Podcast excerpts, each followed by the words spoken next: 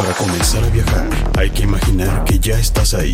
Te llevaremos por diferentes lugares y culturas para que te prepares y vueles a nuevas experiencias. Esto es Like a Tourist. Viaja, conoce, diviértete con Sonia Naranjo y Leonel Salazar. Por mediática.fm. Menos discurso, más acción. ¿Qué tal amigos? ¿Cómo están? Muy buenas tardes. Soy Sonny Naranjo desde el meritito corazón de la Ciudad de México y estamos en otra emisión de Like a Tourist. Viaja, conoce y diviértete. Ya sabe que tenemos las mejores noticias de turismo nacional e internacional. Y está como siempre mi queridísimo... El Lionel que dice cómo le va, cómo andan. Bienvenido, como dice usted. Un placer enorme estar aquí hoy viernes, señores, para estar acompañándolos el primer viernes de agosto, ¿no? Comenzamos. Y bueno, ya sabe que nos puede seguir en nuestras redes sociales. Estamos en Laicaturis Magazine en Facebook, arroba soy Laicaturis en Instagram y arroba soy Laicaturis oficial en Twitter y todos los días en laicaturis.com con noticias y temas de turismo que le van a interesar a usted para ir planeando ese viaje, ese viaje tan esperado. Y bueno, em, así que bueno, comenzamos con las noticias de esta semana, no sin antes enviarles saludos a todos los que se conectan y nos escuchan todos los viernes de 5 a 6 pm a través de mediática.fm, la radio alternativa. Y bueno, tenemos amigos nuevos que nos escuchan, que están en grupos de WhatsApp. Eh, a todos ellos a los que les mandamos el link, muchísimas gracias por escucharnos. Y si tienen noticias interesantes que el mundo debe saberlos, háblenos, escríbanos y nosotros aquí se las comentamos. Así que bueno, empezamos con las noticias de la semana. Eh, hoy, hoy precisamente es Día Internacional de la Cerveza. Le voy a decir cómo debe usted celebrar este día y por qué nació el Día de la Cerveza. También le comento que el Festival de Arte Público Constructo va a invadir Iztapalapa, la delegación de Iztapalapa aquí en la Ciudad de México. Hablaremos de los Alicitos, el nuevo sendero turístico de Baja California.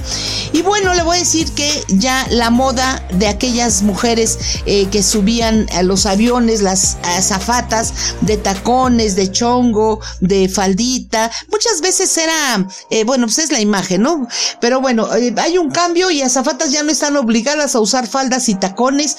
Una aerolínea, aerolínea ucraniana les autoriza los tenis. Le vamos a decir de qué se trata. Bueno, también dentro de las noticias, señores, vamos a comentar que Estados Unidos agrega a 16 países en la lista roja de alerta de viajeros.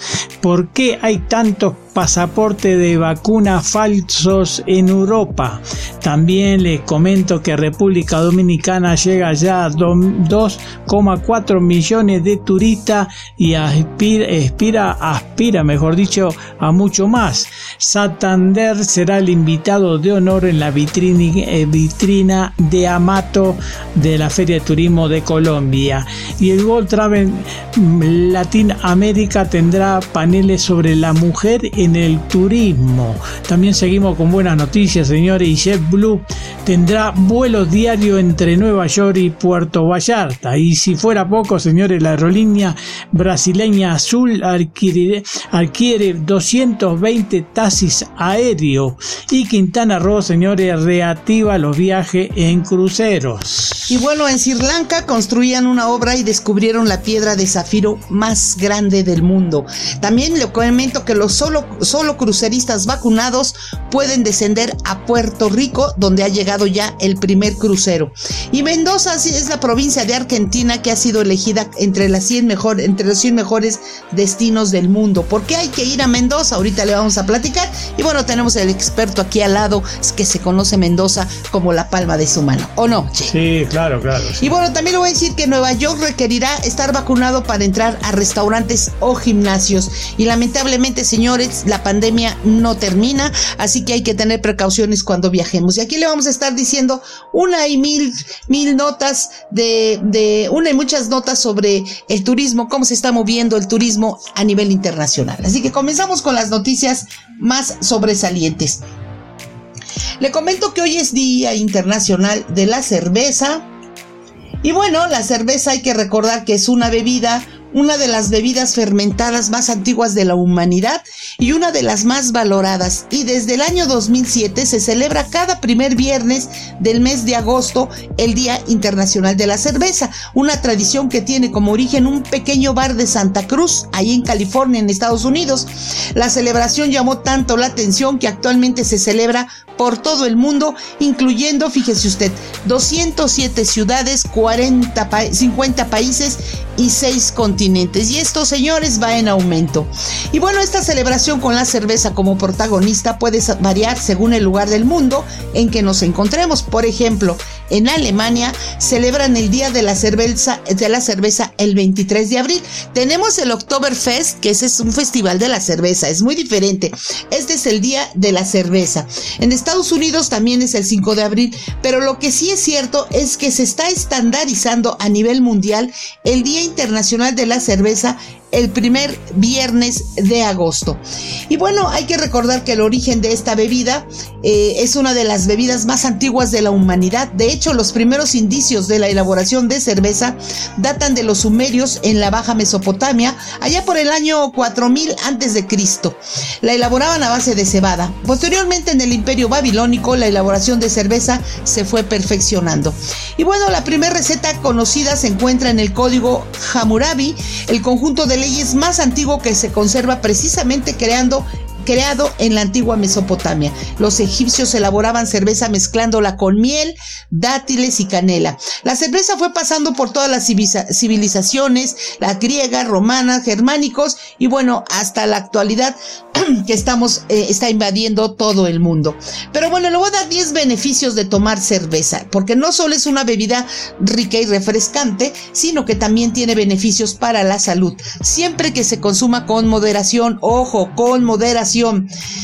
Uno, es un alimento bajo en grasa y nutritiva ya que contiene carbohidratos, vitaminas del grupo B y minerales. Esto lo dicen los expertos, ¿eh? no lo digo yo, nomás estoy repitiendo. Tiene calcio, potasio, magnesio, vitamina B9 y fósforo, por lo que previene la aparición del colesterol previene y diabetes y enfermedades renales, como ve. Eh, es rica en antioxidantes y vitamina B6. Bueno, para evitar enfermedades cardiovasculares ayuda porque disminuye el riesgo de ataques al corazón. En las mujeres la cerveza puede retrasar la aparición de los síntomas de la menopausia por su contenido en silicio y fitoestrógenos. Además mejora la salud ósea proveniendo, previniendo la osteoporosis. mejora el sistema inmunológico, especialmente en las mujeres, al mejorar la respuesta inmune ante determinados microorganismos. protección eso es muy importante frente a enfermedades como el Alzheimer y otras enfermedades cognitivas por su contenido en silicio. Prolonga la vida por sus propiedades antioxidantes, evitando el envejecimiento de las células. Eh, la recuperación para deportistas favorece la hidratación y que la recuperación sea más rápida. Un vaso de cerveza después de una buena sesión de running tiene muchos beneficios físicos y psicológicos. Hay muchos futbolistas que de repente se echan su, su este. Y bueno, la cerveza sin alcohol es beneficiosa beneficiosa para las mujeres embarazadas por su alto contenido en ácido fólico y ayuda a mejorar las relaciones sociales ya que la cerveza suele consumirse casi siempre en compañía de los amigos. No hay que olvidar que todo en exceso es malo. Y le voy a dar una de las curiosidades de esta bebida. Alrededor de la cerveza existen muchas, muchas curiosidades que seguro le van a sorprender. Por ejemplo, mientras que en países como España o Estados Unidos la forma de consumir una cerveza no es tan importante, siempre que esté fresca. Bueno, pues en países como Bélgica o Alemania existe todo un ritual para su consumo, desde el recipiente donde se sirve hasta la perfección de la espuma. Otro punto es que la cerveza está hecha fundamentalmente de agua y cereales y el sabor de la cerveza depende mucho de la calidad del agua con la que se elabora. Es recomendable almacenar las botellas de cerveza de pie, fíjese usted, en vez de tumbadas para minimizar la oxidación de la chapa o la corcholata, ¿no? Que la ficha. Y ya ve que el vino, no, las botellas de vino se tienen que poner horizontal, ¿no? Claro. Bueno, pues la cerveza no, esa tiene que ser de manera eh, vertical. Y bueno, en el Museo Británico se conserva el llamado Monumento Azul, que son dos piedras grabadas con más de 5.000 años de antigüedad, donde se puede ver una ofrenda de cerveza a la diosa Ninjara. Jarra con H, ¿eh? jarra. No crean que la jarrita de. Y bueno, se cree que los trabajadores de las pirámides en el antiguo Egipto compraban parte de su salario en cerveza. Los vikingos creían que tras la muerte les esperaría un paraíso donde había una cabra gigante que les suministraría eternamente de cerveza. Bueno, sí, ya estaban, estaban exagerando. Y bueno, se cuenta que en 1922 el dueño de un restaurante no tenía suficiente cerveza para ofrecer a un grupo de ciclistas y la mezcló con limón para aumentar su cantidad, con lo que se inventó la clara o Radler. Radler se traduce como grupo o pelotón de ciclistas, fíjese. Y bueno, España es el país europeo donde más cerveza sin alcohol se consume, aproximadamente un 14%. Por ciento. Embarazadas, personas que tienen que conducir o personas que por cualquier motivo no pueden consumir alcohol, disfrutan también de la cerveza en esta variedad. Los propósitos oficiales del Día de la Cerveza son básicamente reunirse con amigos y disfrutar el sabor de la cerveza. Es una fiesta con muchos seguidores y donde la principal protagonista es la cerveza. Así que bueno, aquí está, es viernes, viernes del Día de la Cerveza y ya le dejé estos datos, arrímese una cervecita y seguimos aquí en Laicaturis. Bueno, ahí va la pizza, señores, para acompañarla. Ahí vamos. Bueno, señores, cambiamos el tema y eh, usted sabe que Royal Caribbean Internacional dio a conocer que las Islas Vírgenes de Estados Unidos no permitirán que los cruceros visiten su puerto a menos que todos los pasajeros mayores de 12 años estén vacunados contra el COVID-19.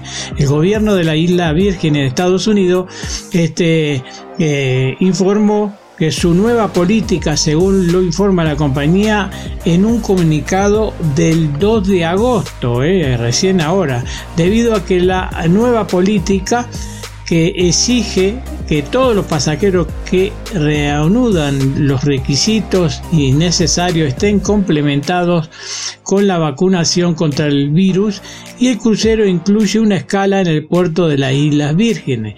Los huéspedes menores de 12 años están exentos ya que no pueden recibir la vacuna COVID. Sin embargo, deben dar negativo en la prueba del COVID al embarcar y seguir cierto protocolo mientras estén en el barco. El Royal Caribbean tiene previsto una escala en Santo Tomás en un crucero de 7 días que saldrá de Puerto Cañaveral el 8 de agosto. Es una comunicación con los pasajeros reservados Roya le informó la nueva política de las Islas Vírgenes estadounidense y ofrece a los pasajeros no vacunados un reembolso completo o la oportunidad de tomar otro crucero. El crucero Ayuri se verá afectado en otro cambio, lo que demuestra la complejidad de planificar itinerarios de crucero en varios puertos durante una pandemia Kit está restringido las visitas de crucero a los barcos con 700 pasajeros por lo menos. Así que señores, vacunación de los chicos de 12 años tienen que estar vacunados, así que no lo pueden llevar si van a viajar en crucero. Señores, téngalo en cuenta. Eso fue las Vírgenes. Oigan, y regresando un poquito a la cerveza, le cuento que en México, no sé si solo es en México o en otros países, pero está la famosa michelada que es con cerveza. Y bueno, se cuenta que una popular versión de su origen apunta a la ciudad de San Luis Potosí, un estado acá en México, concretamente al Club Deportivo Potosino, pues se cuenta que un socio de nombre Michel Esper, originario de, la, de Ciudad Valles, acostumbraba a pedir una cerveza con limón, con hielo, sal y popote en una copa llamada Chabela, como si fuera una limonada de cerveza, eventualmente originando el nombre de la bebida. En aquel entonces nadie tomaba cerveza con hielo, ya que después los socios pedían una limonada como la de Michel, que es una michelada.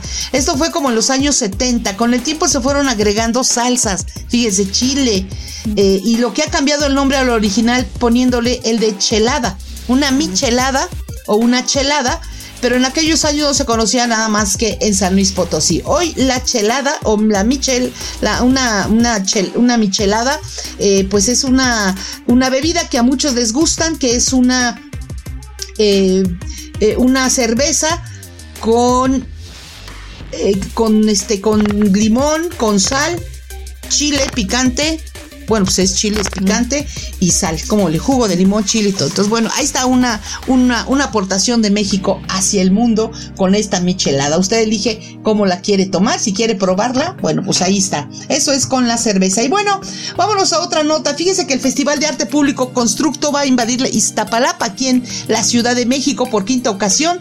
Regresa a la Ciudad de México el Festival de Arte Público Constructo para tomar los muros, para tomar los muros de la calle. E Iztapalapa será la sede en donde diversas expresiones artísticas, producción de murales, artes escénicas, conciertos y conservatorios Festival Constructo se celebrará en esta alcaldía gracias al apoyo de la Dirección Ejecutiva de Cultura y el Programa de Fomento para Proyectos Culturales FONCA. Eh, se trata que el festival ha, ha, logrado ser reconocido a nivel internacional gracias a la gran producción de arte en edificios y muros pintados con artistas nacionales e internacionales en distintos puntos de la Ciudad de México, ya que transmite conceptos universales que invitan a hacer una reflexión sobre nuestro papel en la sociedad para crear un mundo mejor y respetar a nuestro entorno. Así que, bueno, pues ahí está este festival, ya le contaremos de qué se trata, de cómo, cómo se lleva a cabo y bueno, en laicaturis.com ahí vamos a estar subiendo fotografías y videos para que usted esté enterado cómo va este tipo de eventos culturales. Bien, ahí, bien ahí, muy bien. Bueno, JetBlue está lanzando nuevos vuelos diarios a Puerto Vallarta en México. El nuevo servicio operará entre el Aeropuerto Internacional George Fisher Kennedy de Nueva York y el Aeropuerto Internacional Gustavo Díaz de Ordaz de Puerto Vallarta. El servicio diario comenzará a operar recién el 19 de febrero del 22 el vuelo dura unas 5 horas según la compañía. Se trata de un nuevo destino para la aerolínea que sirve a lo que es uno de los puntos de mayor crecimiento en México y la región en general. Y bueno, eh, el pasado sábado se efectuó la inauguración oficial de un nuevo sendero homologado en Baja California denominado Alicitos, el cual se encuentra ubicado en el kilómetro 58 de la carretera libre Tijuana-Ensenada. Esto es al norte del país de México. Y bueno, gracias a las autoridades ejidales, organismos e instituciones públicas como la Secretaría de Economía Sustentable y Turismo, eh, se ha colaborado en el desarrollo de acciones para detonar el crecimiento económico en las comunidades comunidades rurales y se encontró en el senderismo una opción viable para este objetivo. El sexto sendero es una ruta de aproximadamente 7.8 kilómetros ida y vuelta con una variante y un desnivel acumulado de 303 metros y una altura máxima de 374 metros sobre el nivel de mar, lo que hace muy atractiva las visitas de dos miradores, uno hacia el cañón y el segundo hacia la costa. Para llegar al sendero es necesario tomar la carretera libre Tijuana-Ensenada, hasta llegar al kilómetro 58 de la misma, donde se encuentra un letrero anunciando la entrada al mismo. Cabe mencionar que es el segundo sendero homologado dentro del ejido Lázaro Cárdenas, que es Sendero El Descanso y Sendero Alicitos, siendo este último financiado en su totalidad con recursos, fíjese usted, del mencionado ejido. Y bueno, Baja California tiene 13 de los 15 senderos bautizados a nivel nacional bajo los estándares de la Federación Española de Deportes de Montaña y Escalada, lo que permite al senderista contar con información sobre distancia y ruta, nivel de dificultad, tiempo de recorrido, indicaciones para cuidar la flora y la fauna, facilitando al turista una correcta interpretación. Esto es muy importante, hay que cuidar la flora y la fauna, cualquiera que sea nuestro tipo de turismo que vamos a realizar. Así que bueno, eh, la Secretaría de Economía Sustentable y Turismo adelantó que se encuentra en gestiones para el diseño de senderos en otros municipios como consecuencia de la gran aceptación por parte de las comunidades ejidales, quienes se han integrado a la actividad económica derivado de la asistencia de centenares de senderistas que acuden a sus comunidades y de donde obtienen un espacio seguro donde, donde dejar sus vehículos. Tienen acceso a servicios sanitarios y en algunos casos ofrecen alimentos y bebidas, lo que permite una experiencia completa para los visitantes. Así que bueno, pues ya estaremos visitando Baja California para hacer turismo de aventura. ¿Cómo ven? Ah, pues, es un drama esto, ¿eh? ¿No? Pues sí, pues no, no drama, pues es un turismo, turismo, para ir a los senderos, caminas, subes, bajas. ¿Dónde está el drama? A ver, dígame. Ay, Salazar. el drama es el que va. Lo que, pasa es que no me está haciendo caso. Ya no le voy a preguntar, no me estás, no me pela. No me comprendes, che. No, no, no te comprendo, no te comprendo. Pero mientras más restricciones se imponen a las personas sin vacunar en Europa, mayor es el número de tarjetas sanitarias falsas que se venden en todo el mundo. ¿Cómo, asegurar los ¿Cómo aseguran los expertos de la empresa de ciberseguridad Checkpoint? Esa podría ser una de las razones por las que la variante Delta se está extendiendo tan rápidamente. La plataforma social Telegram se ha convertido en el principal mercado para encontrar estos documentos falsos o falsificados que cuestan unos 100 euros pueden utilizar Photoshop y empezar a venderlo con la información adecuada. Los estafadores y los canales de Telegram son muy receptivos. Te preguntan todos los detalles, todo lo que quieras poner en el certificado. Eh, según Checkpoint, después del comienzo de la pandemia, la popularidad de estos canales ha aumentado. El número total de vendedores ha pasado de unos 20 a 1500 entre marzo y diciembre del 2020 y el número de suscriptores también ha crecido rápidamente. Alrededor de marzo vimos un poco canal, eh, vimos unos pocos canales y en cada canal hay un poco miles de suscripciones. Estamos hablando de canales con medio millón de suscriptores. Es un lío bárbaro esto. Diferentes canales no dejan de cambiar su menú y oferta para adaptarse a las últimas normas impuestas por los gobiernos. Pero ¿quién son los que compran la tarjeta? En primer lugar, los que están en contra de la vacunación. En segundo lugar, hay personas que tienen cita para vacunarse más tarde y que solo recibieron una dosis. Y no olvidemos que hay miles de millones de personas en todo el mundo que no consiguieron vacunarse.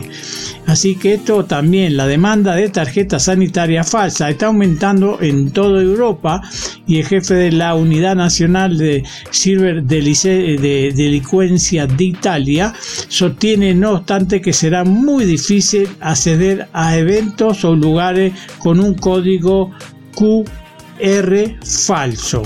Así señores, que por un lado las tarjetas sanitarias legales contienen un código QR que incluye una certificación, certificación generada por ordenar que demuestre su autenticidad. Así que señores, tengan cuidado, si va para aquellos lugares, vacúnese y se determine el problema del pasaporte. Pues sí, hay que tener cuidado con los certificados, que no sean falsos, ¿no? Que con una empresa que te lo dé bien, en fin. Bueno, pues fíjese que Colombia busca posicionarse como destino para el turismo en bicicleta. Y con este, Colombia cicloturismo a otro nivel. Con este mensaje, el país inicia una fuerte promoción del turismo en bicicleta a nivel internacional para aprovechar todo el potencial y las características que buscan los viajeros extranjeros, entre ellas la biodiversidad, ser uno de los mejores destinos de entrenamiento de ciclismo en el mundo y la oferta turística especializada en esta actividad. Fíjense que Flavia Santoro, presidenta de Pro Colombia, comentó que Colombia tiene factores únicos que la hacen muy competitiva para ser un destino de talla mundial para el cicloturismo. Nuestro territorio, dijo, es cuna de grandes ciclistas que siempre dejan el nombre de nuestro país en alto. Eh, tengo que checar las, las Olimpiadas como van. Y bueno, además este tipo de experiencias están acorde con las nuevas tendencias del turismo, pues muchos viajeros están en busca de actividades al aire libre con los que conecten con la naturaleza y qué mejor que vivir esto en Colombia, el país más diverso, biodiverso del mundo por metro cuadrado. Así lo comentó y bueno, ahí está eh, este Colombia. Eh, mostrándose al mundo, ¿no? El primero es el video principal que representa Colombia. Entre usted a la Icaturis y ahí va, a tener, va a poder ver ese video donde la gente va caminando en los senderos, va en su bicicleta. Eh, Mark Rendell, escritor, periodista experto en ciclismo, editor de varios libros sobre este deporte y además aliado de esta estrategia, explicó que Colombia es el único país que ha invertido en el ciclismo de competición desde los años 50. Esta disciplina ha sido el medio por el que los colombianos han conocido su propio país y han logrado también pasar las fronteras para ganar competencias internacionales de los años 60 y 70 en América y en los 80 en Europa. En los 90 y 2000 Colombia volvió con más fuerza que nunca. Nairo Quintana, Rigoberto Urán, Esteban Chávez y Miguel Ángel López han acumulado 13 podios en las grandes tours de Italia, Francia y España y todo esto antes de la victoria de Egan Bernal en el Tour de Francia 2019. Pues ahí está, muchas felicidades a Colombia y vámonos a andar en bicicleta a Colombia. ¿Cómo ve? No, está, son muy famosos los ciclistas en Colombia de, ciclismo, marca la diferencia. Y ayer también, ayer vi una carrera de, de, creo que son de 5 kilómetros en las Olimpiadas, estuvo muy bueno, señores. Bueno, también la Junta Directiva de la Asociación Nacional de Agencia de Viaje y Turismo, ANATO, eligió el departamento de Santander como destino invitado en honor a su próxima vitrina turística que se va a celebrar el 23 al 25 de febrero del 22. Eh, esto es en Bogotá. El departamento a través de su gobernación reiteró su interés ante los directivos del gremio de ser el destino nacional invitado de honor en la próxima vitrina, destacando el gran potencial turístico de la región. De esta manera, ANATO decidió brindarle la confianza a este destino y a los empresarios de la cadena turística para que expongan ante los visitantes del evento una gran biodiversidad su riqueza en recursos naturales y culturales, su ecoturismo, turismo rural y de avistarse, avistamiento de aves, su oferta en deporte de aventura, las joyas de su patrimonio histórico, religioso y gastronómico y su turismo de eventos, salud y bienestar. Este, Pablo Cortés Calle, presidente ejecutivo de ANATO, señaló al respecto que la primera vez que Santander eh, nos acompañará en el evento bajo la modalidad, y nos eh, satisface mucho ya que ha sido un destino que ha demostrado su pujanta en el desarrollo de proyectos regionales de gran impacto para destacar su amplia oferta turística y competitiva. Así que la vitrina turística NATO será la oportunidad para que empresarios del departamento consoliden alianza comercial y muestren a la gente de viaje aquellos productos que podrá ofrecer a los viajeros nacionales e internacionales. Así que Cortés Calle agradeció el interés de la autoridad de Santander y dijo que esperamos seguir construyendo al desarrollo del turismo de un destino que por tradición es uno de los gran atractivos y fuertes para seguir reactivándose. Así de simple, señores.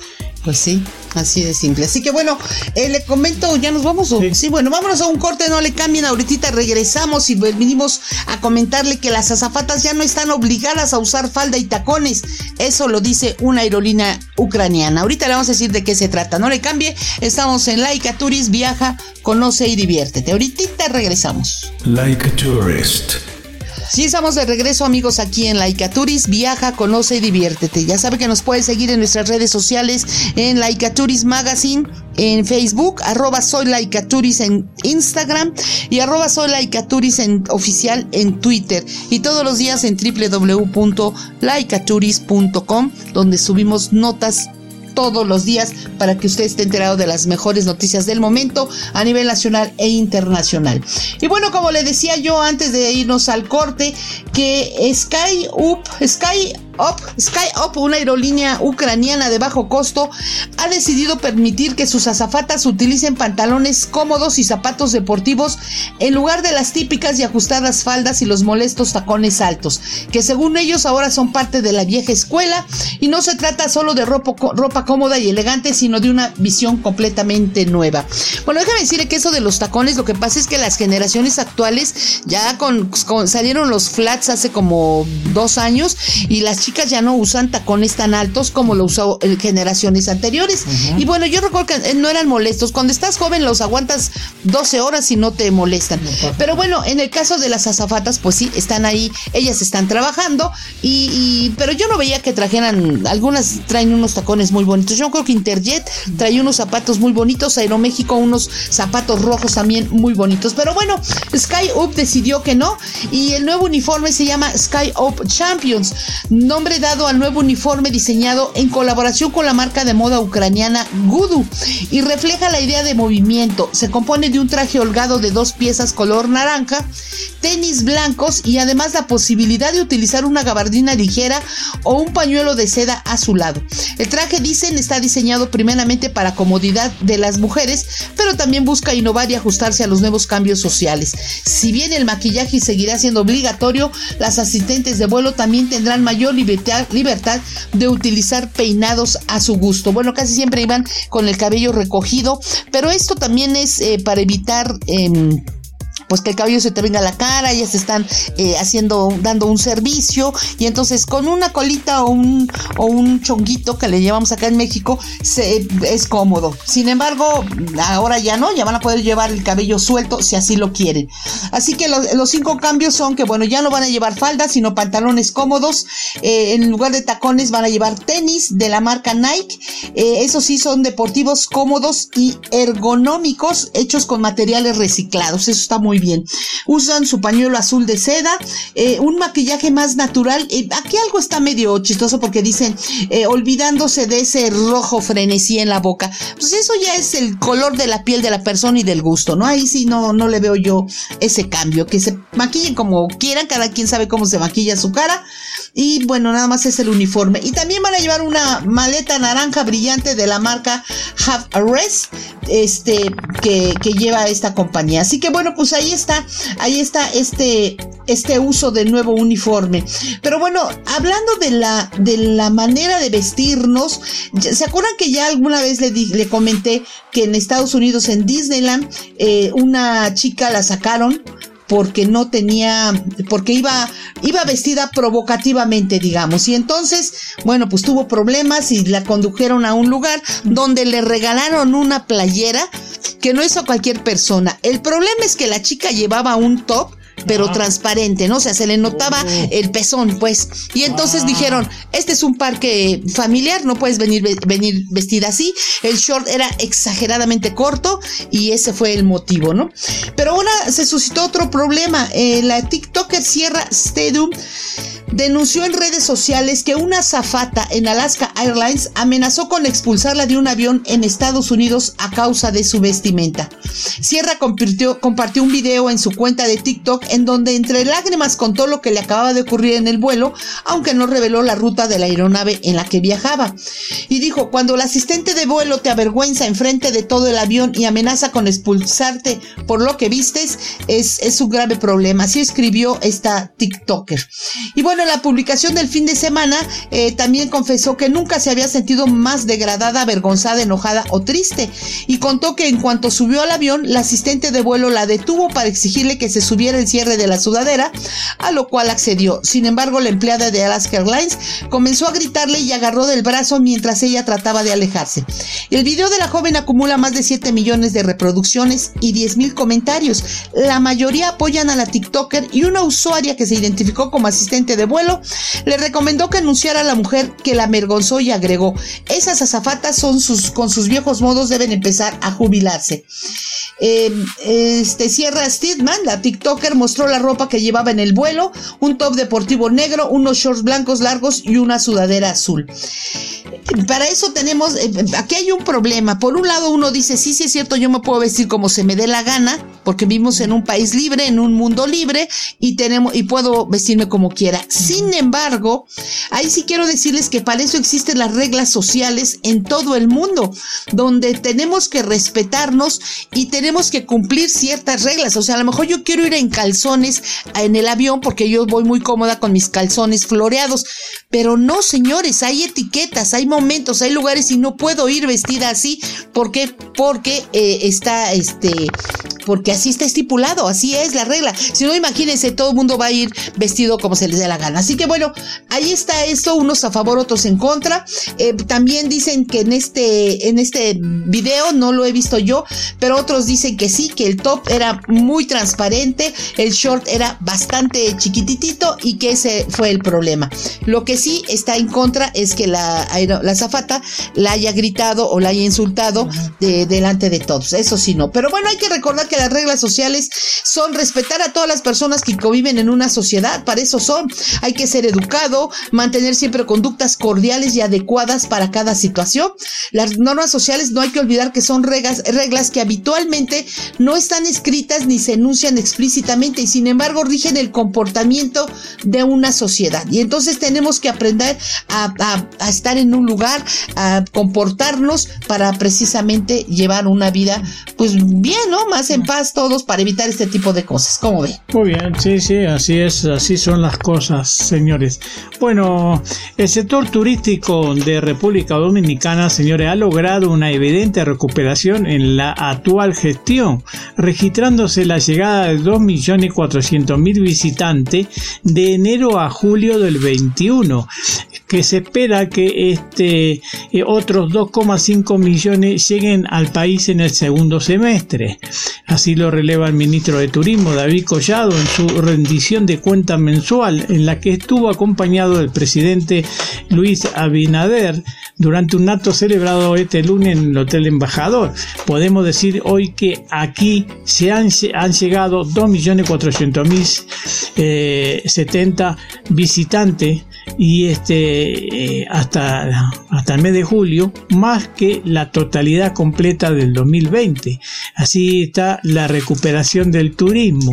Asimismo informó que los primeros seis meses del año del sector aportó divisa más de 2.400 millones. Al, hablar, al hablar de la historia histórica recuperación de la industria pese a la pandemia, el funcionario destacó que solo en un mes, julio, el país recibió 572 mil visitantes, lo que representa un 24% más del mes de junio y supera en un 97% el mismo mes en el 2019. Como un importante logro para este esfuerzo entre los sectores público y privado, el país alcanzó la recuperación de más de 60.000 empleos formales directos y alrededor de 102.000 informales e indirectos. Asimismo, en relación a los vuelos, se duplicaron las rutas y la frecuencia, como ha sido el caso de Iberia, que aumentó de 4 a 11 frecuencias semanales. Collado este, dijo que el Gabinete de Turismo inició nuevas obras y dio continuidad con transparencia y dedicación a las que llegaban años paralizados por la anterior gestión. Mientras que el presidente, al hablar el término de actividad, enumeró algunas de las principales iniciativas y logros impulsados por el Gabinete de Turismo junto con el sector privado en los 11 meses al frente de este Estado. Así que mismo el turismo significa empleo, divisa, compra en general, una marca país, por lo que resalta la importancia que tiene el sector turístico para su acción de gobierno como medio para conquistar la meta de crecimiento y desarrollo este, sostenible de la nación. Así que, señores, la, esta pantalla gigante que tiene República Dominicana este, es, son testimonios de colaboradores que integran la cadena de valores del turismo de ese país. Bien, bien, ¿cómo se recupera, señores? Ojalá que sea como aquí en México también, ¿no? ¿No qué le parece? Pues sí, en México y en todo el mundo estamos intentando recuperarnos. Y bueno, le comento que Iguazú es un patrimonio mundial natural y ¿qué creen? Está amenazado. ¿Por qué está amenazado? Pues fíjense que una evaluación de la Unión Internacional para la Conservación de la Naturaleza dio a conocer que estar dentro de la prestigiosa lista de Patrimonio Mundial Natural de la UNESCO, de la UNESCO no es sinónimo de que la biodiversidad del sitio está completamente protegida. Y bueno, la Unión Internacional para la Conservación de la Naturaleza es el órgano consultivo sobre patrimonio mundial natural que proporciona asesoramiento técnico independiente al Comité del Patrimonio Mundial. Y bueno, según reciente, un, según un reciente informe de la IUCN, que es la Unión Internacional para la Conservación de la Naturaleza, indica que el 33% de los 252 sitios catalogados como Patrimonio Mundial Natural de la UNESCO lamentablemente se encuentran amenazados principalmente por el cambio climático, por las especies invasivas y lo que es peor, por el turismo masivo. Eh, también por la contaminación del agua, los incendios, las guerras, etcétera, todo eso. Y bueno, los resultados de la perspectiva 3 del Patrimonio Mundial de la UICN muestran que todos los sitios naturales y mixtos del Patrimonio Mundial en América del Sur, el 48% se evalúa como preocupación significativa. Y es ahí, es ahí donde entra precisamente eh, este eh, Iguazú, un patrimonio que un lugar eh, internacionalmente conocido, turístico, pero que lamentablemente tiene problemas de, del turismo masivo. Así que bueno, cualquier área natural puede verse expuestos amenazados tanto dentro como fuera de sus límites y dichas amenazas pueden ser de carácter natural como los fenómenos medioambientales o producidas por la acción del hombre, como los proyectos ineficientes de infraestructura, represas, carreteras y el daño producido a la flora y la fauna. Así que pues mucho cuidado a todos aquellos que van a, Iguazú a ver las cataratas de Iguazú, porque está, es un, es un, es un patrimonio mundial que, naturalmente, que lamentablemente está amenazado. También por ahí está el Parque Nacional Talampaya en La Rioja, eh, Parque Provincial Ixigualasto en San Juan, el Parque Nacional de los Alerces en Chubut. Sí. ¿Sí? Y bueno, todos estos están, eh, están valorados como eh, patrimonio mundial en Argentina, pero se les está pidiendo que tengan cuidado porque el turismo masivo pues los está los está lamentablemente amenazando. Así es, así es. Hay que tener mucho cuidado, señores, y conservar lo que hay. Es impresionante lo que está haciendo la línea azul, línea aérea brasileña. Mire lo que es este avión. Este, impresionante. Parece, no sé, un helicóptero, no, parece, bueno, no sé qué, pero es un avión de última generación, señores, que parece que es espectacular. Le vamos a comentar, señores, que Azul, la tercera mayor aerolínea de Brasil, anunció este lunes un acuerdo de mil millones de dólares con el fabricante alemán Lili Un para la compra de 220 aviones eléctricos que entrarán en funcionamiento en el 2025. El acuerdo de asociación estratégica prevé la colaboración de Azul en el desarrollo de las eh, aerolíneas, la construcción de una red de aeropuerto BTOL, o sea, Verificar Take Off and en Brasil, exclusivo para la compañía y la transacción de 220 unidades. O sea, hasta aviones eléctricos va a haber ahora. Qué cuidado, ¿cómo van a hacer para que estén cargados, no? O sea, ¿dónde van a, este, debe ser este, lugares cortos. A pesar de haber nacido en Brasil en el 2018, Azul tiene una participación del 45% en TAP, aerolínea portuguesa controlada por Lisboa, debido a su, participación en el consorcio de, eh, llaman, cuyos socios son los portugueses Humberto Pedrosa y el estadounidense brasileño David este, este, propietario de Azul. Azul cuenta actualmente con 160 aviones, opera 200 rutas eh, con 700 vuelos diarios a un centenar de destinos y es la aerolínea con más vuelo y que vuela al mayor número de ciudades brasileñas, que tiene un modelo certificado por la Agencia Europea de Seguridad Aérea. Tiene la intención de desarrollar el mercado mundial de taxis aéreo con aviones eléctricos y con capacidad para 7 personas o pasajero. La, aeronave con motores eléctricos y sin apenas ruido puede operar en zonas urbanas de, de, poblada, cubrir grandes distancias de mínimos eh, eh, emisiones.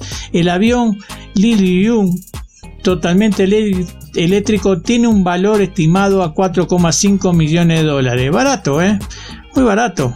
Brasil es un mercado fuerte para los jets de negocio y también para los vuelos charter en helicóptero que se utilizan habitualmente para evitar graves atascos en las carreteras de grandes ciudades como Río Janeiro y San Paulo. Bien por la aerolínea azul, señores, que va a ser el primero que pone aviones este, eléctricos. ¿eh? Ya todo va, vamos a ver nosotros los taxis pasar por acá arriba, ¿no? Este, eh, a nivel turístico, Pues no, ya lamentablemente no andar por la todavía- calle, no a no, todavía nos Vamos creciendo, vamos creciendo, señor, así que no vamos a invertir en un auto moderno, Ay, vamos, vamos a comprar un eléctrico. Todavía señores. tiene problemas los eléctricos. En México, utilizar el carro eléctrico, los Tesla, o sea, son fabulosos, están muy bonitos, etcétera. Sin embargo, no puedes ir a, a- a andar en carretera porque no te alcanza la carga que tienen. Entonces, están viendo la manera de, de tener que tengas una carga que la lleves en el coche, porque no hay muchos sitios Claro. donde puedas cargar tu coche. Entonces, ahorita no, no es momento No de comprar. no lo compro, O sea, hay que, hay Sí, que, hay sí. que irnos con calma. Bueno, está bien, está bien. está bien. No, no elijo el color, no elijo nada. no, todavía no. Cómprame la camioneta que me ha prometido y ya. Bueno, ahí vamos. Y bueno, le comento que el ministro de Turismo de Venezuela, Ali Padrón, informó que el número de turistas provenientes del extranjero es mínima en su país tras una caída en el sector relacionado con la pandemia de COVID-19 que comenzó en marzo del 2020. Eh, comentó que el turismo receptivo es mínimo, mínimo, mínimo, solo con algunas personas, así lo comentó.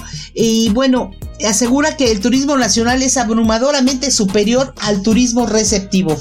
Por la pandemia de la COVID-19, la desactivación de la economía relacionada con el turismo en Venezuela en el año 2020 fue grande. Pudiéramos estar hablando de más del 80%, par- 80% dijo el ministro, que asegura que hubo una recuperación importante en diciembre dentro del esquema de la pandemia. Afirmó que la visita de operadores turísticos rusos al país ha dado resultado positivo al sector. Estamos trabajando para que las operaciones en un término de un año pudieran superar la visita de 60 mil rusos, solo rusos, en la isla Margarita, uno de sus lugares más maravillosos. Bien. También precisó que podrían ser reactivados los aeropuertos cercanos a la frontera en Colombia y Brasil y ni el internacional que actualmente solo recibe vuelos de Turquía, Rusia, México, Panamá, República Dominicana y Bolivia. Así que bueno, pues ahí está este turismo en Venezuela que lamentablemente como en todos los turismos de todos los países anda anda por los suelos. Y bueno, le comento que en Sri Lanka, allá en la India, eh, se, hubo el descubrimiento de un inesperado tesoro que sorprendió a las autoridades y se trata de la piedra de zafiro más grande del mundo y fue hallada por accidente en el patio trasero de una vivienda común en obra. Pesa alrededor de 510 kilogramos, o sea 2.5 millones de quilates y fue nombrada como zafiro de la serendipia y está valuado en unos 100 millones de dólares en el mercado internacional. ¿Cómo ve? El propietario es casualmente un comerciante de gemas que vive en la ciudad de Ratnapura y el hombre fue notificado sobre una extraña roca de color azul claro que fue hallada por los trabajadores que hacían algunos arreglos en la infraestructura de su terreno y tenían que cavar un pozo. La persona que estaba cavando nos alertó sobre algunas piedras raras. Eh, más tarde nos topamos con este enorme espécimen y bueno, eh, hizo llamar al propietario de la piedra para proteger su identidad.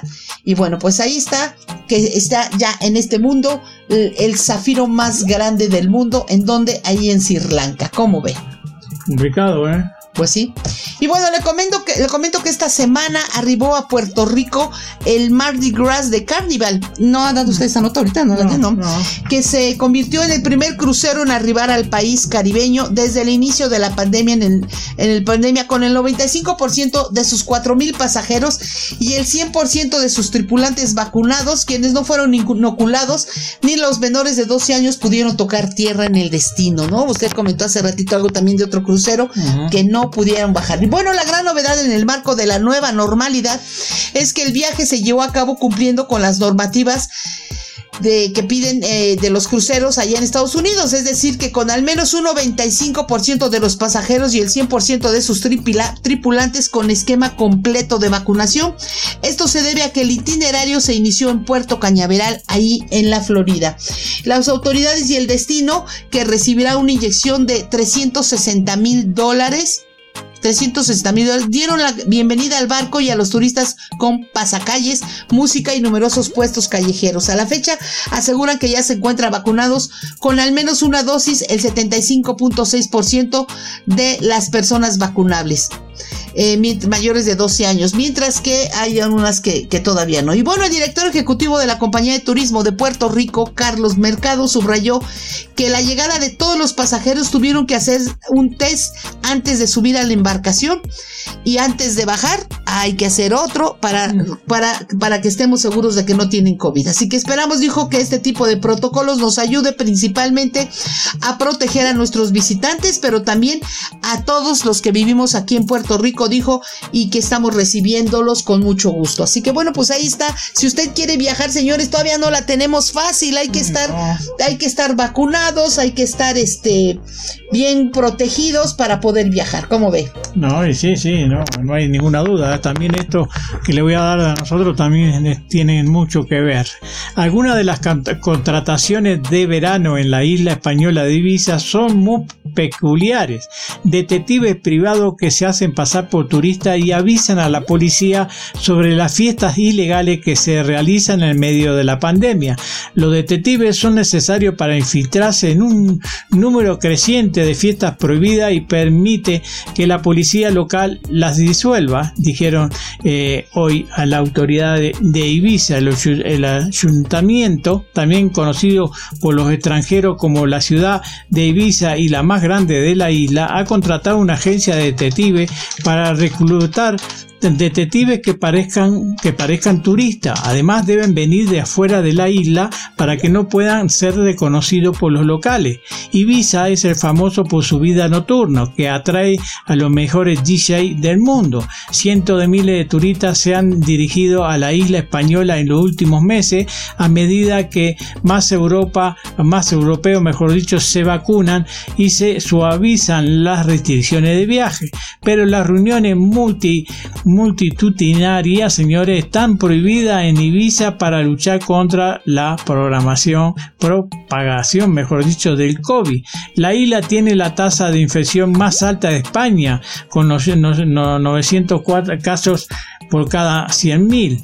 Este, la legendaria discoteca de Ibiza lleva más de un año cerrada y los bares tienen que cerrar a la una de la mañana hasta las 6 de la mañana. Un máximo de 10 personas que conviven pueden estar en la misma vivienda, por ejemplo, pero tras el cierre de los bares, mucha gente se va a fiestas encubiertas en zonas aisladas o en casas particulares y ese es el problema, ¿no? Donde también se, hacen fiesta de 200 personas en algún evento sin la autorización. Las fiestas ilegales están bien organizadas, aprovechando la falta de bares de madrugada, a pesar de la posible multa de 600 mil euros para los organizadores. Así que la contratación de detective encubierto es un plan que se está llevando a cabo hasta septiembre, señor, en pleno verano allá en España. Pues sí.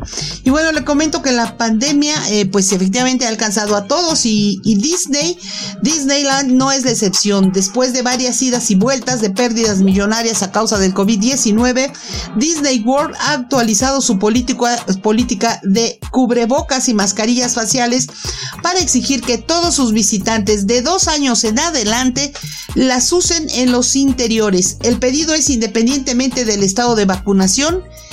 y esto es a partir de este mes de agosto. A mitad del mayo pasado, el complejo situado en Orlando, Florida, anunció que las máscaras y los protectores faciales para los visitantes serán opcionales en las zonas comunes exteriores de Disney World a partir, bueno, pues a partir de este mes, los nuevos requisitos en ese entonces detallaban que para las atracciones desde la fila de ingreso sí era obligatorio el uso de protección facial. Y bueno, así por un tiempo hasta aparte, hasta esta parte, para pasear en el parque no fue necesario llevar la, el cubrebocas o tapabocas, como dicen algunos, solo había que utilizarla para los juegos y espectáculos por aquello de los gritos, ya saben. Ahora las cosas ya volvieron a cambiar lamentablemente y se refiere que aquella decisión llegó luego de que los Centros para el Control y Prevención de Enfermedades de Estados Unidos publicaran una guía para que los ciudadanos completamente vacunados, es decir, con ambas dosis, puedan prácticamente prescindir de las mascarillas en lugares cerrados. Pues no, la, la relajación de las medidas se concretaba cuando la masiva campaña de vacunación de Estados Unidos comenzaba a dar sus frutos. Los casos de contagio se encuentran en una tasa más baja desde septiembre del año pasado y las muertes llegaron a un punto bajo desde abril de este año. A pesar de que la pandemia aún no ha terminado, los Centros para el Control y la Prevención de Enfermedades eh, pues ya está pidiendo que usen cubrebocas. Así que bueno, pues ahí está ese cubrebocas. Y bueno, ¿había usted escuchado del turismo de la venganza? No. Pues le comento que con ganas de liberarse después de meses bajo los bloqueos de COVID-19, la gente en toda la India se dirige en masa a los puntos más calientes del turismo nacional, solo semanas después de que las restricciones comenzaron a disminuir tras una segunda ola devastadora. La situación se ha deteriorado hasta el punto en que el Ministerio de Salud Federal de la India se vio obligado a emitir una declaración, declaración advirtiendo contra lo que describió como viajes de venganza durante una rueda de prensa aseguró que el tema de los viajes de venganza podría anular todos los logros obtenidos hasta ahora.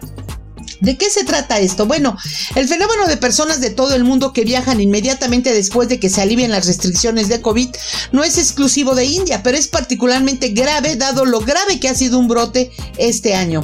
Eh, las imágenes y, y, videos de grandes multitudes de personas sin mascarilla y abarrotados hombro a hombro en las calles se volvieron virales en las redes sociales, lo que se sumó a las preocupaciones ya elevadas de que una tercera ola está a la vuelta de la esquina.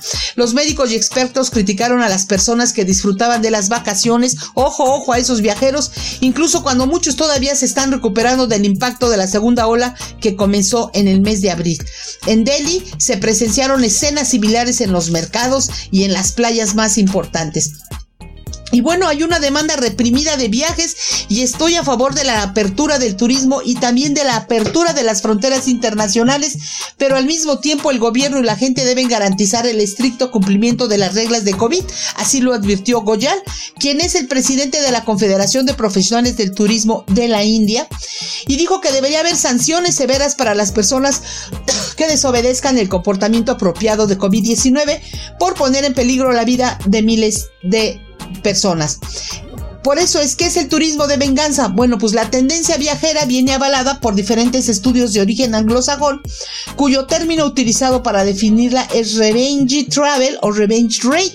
El fenómeno ya se ha analizado en psicología en otros campos de estudio como las compras compulsivas, como una forma de autoindulgencia ante situaciones complicadas o extremas. Es decir, me doy un capricho porque me lo merezco después de haberla pasado mal por los motivos que sean. Y ahora ataca con fuerza al sector de turismo. Esta mentalidad de viaje significa que las personas están más ansiosas por viajar y menos dispuestas a cancelar sus planes de vacaciones este año después del cierre de coronavirus. Así que hay que tener mucho cuidado de verdad porque sí, sí nos está, ah, estamos llegando a la segunda ola, a la tercera ola, perdón, y eso sí es de tenerle miedo. Así que bueno amigos, ya nos vamos, pórtese bonito, pero antes déjeme decirle que el próximo domingo es el Día Internacional del Orgasmo Femenino.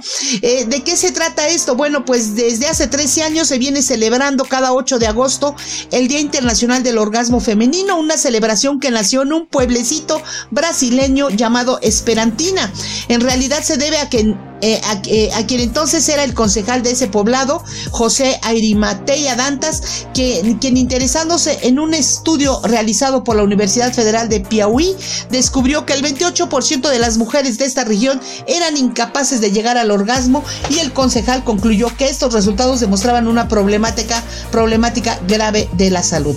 Y bueno, eh, este, se está pidiendo que este fin de semana, pues se ha descubierto que el tener una vida sexual sana y cargada de varios orgasmos puede influir en la salud mental de la mujer, evitando enfermedades como demencia senil, Alzheimer o cualquier otro mal de cerebro. El orgasmo también puede ser una terapia excelente si sufres migrañas o dolores de cabeza. Eh, una mujer aumenta su umbral del dolor en un 107%. Fíjese, los orgasmos influyen en los niveles de felicidad de la mujer y tiene muchos otros beneficios, beneficios como disminuir el estrés, favorece el sueño, mejora tu flujo sanguíneo ya que es una actividad aeróbica que mejora tu piel y te hace sentir más joven. Así que bueno, el próximo domingo, ya sabe, hay que disfrutarla, hay que gozar todos y a pasarla bonito. Disfruten el fin de semana y feliz día del orgasmo. Chao, chao. Esto fue Like a Tourist. Escucha la repetición de Like a Tourist los martes a las 12 del día y todos los programas anteriores en la sección de programación mediática.fm y en su versión podcast en los sistemas de streaming favoritos. por mediática.fm. Menos discurso, más acción.